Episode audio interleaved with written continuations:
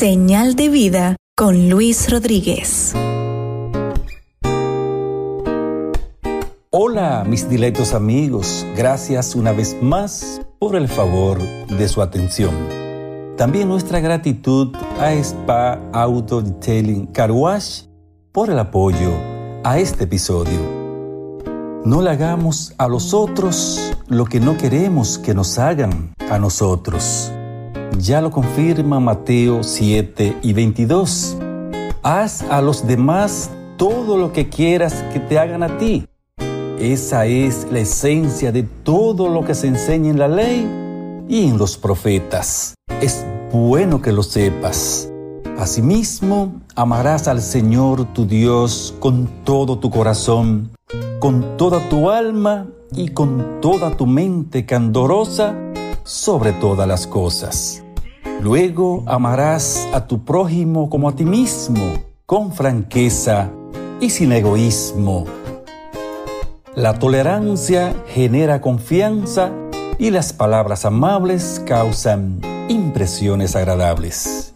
Los ratos son gratos cuando existe un buen trato debería ser la regla de oro para todos, porque como seres humanos merecemos ser amados, comprendidos, respetados y escuchados, ya que aunque seamos pobres o ricos, feos o bonitos, altos o bajitos, blancos o negritos, para nuestro Salvador Jesucristo, todos somos igualitos.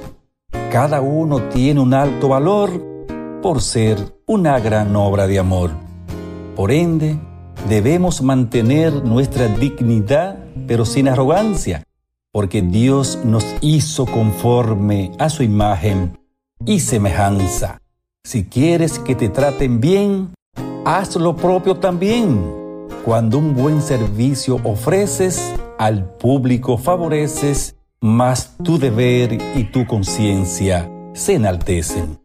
Que sea tu norte marcar la diferencia, poniendo empeño y eficiencia en cualquier lugar que te haya puesto la vida para que sirvas. Hazlo con amor y fe donde quiera que estés. Procede con buena actitud y alma sana, porque de nada te vale con altivez o de mala gana. Cuando un buen trato dispensas, la gente te lo toma en cuenta. Entonces, que prime siempre la vocación de servicio en las labores de tu profesión u oficio. Martin Luther King refuerza el verso, siempre es el momento apropiado para hacer lo que es correcto. A consideración de Juan 4:20. No es posible que ames a Dios y aborrezcas a tu hermano pues el que no ama a su hermano que ve y con quien dialoga, ¿cómo puede amar a Dios a quien ignora? Para que exista buena convivencia no puede haber preferencias. Y la primera iniciativa de prédica efectiva debería iniciarse en la familia.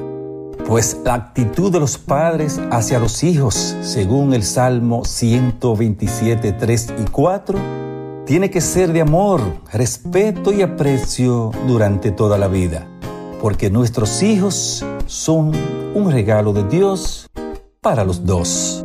De igual modo, los amos, patrones, dirigentes, administradores, directores, profesores y demás roles, les corresponde mostrar una postura con altura hacia sus subalternos, evitando humillarlos y amenazarlos que tanto los unos como los otros tienen un mismo jefe imparcial en la patria celestial y que no conoce de nepotismos ni de favoritismos. Así lo declara Efesios 6:9. Por muy pobre que la persona sea, con desprecio nunca la veas. Ya lo dice el refrán, debajo de cualquier yagua vieja sale tremendo alacrán. Quien se lleva de consejos muere de viejo. Lucas 14, 7, 14 lo expresa con mucha firmeza.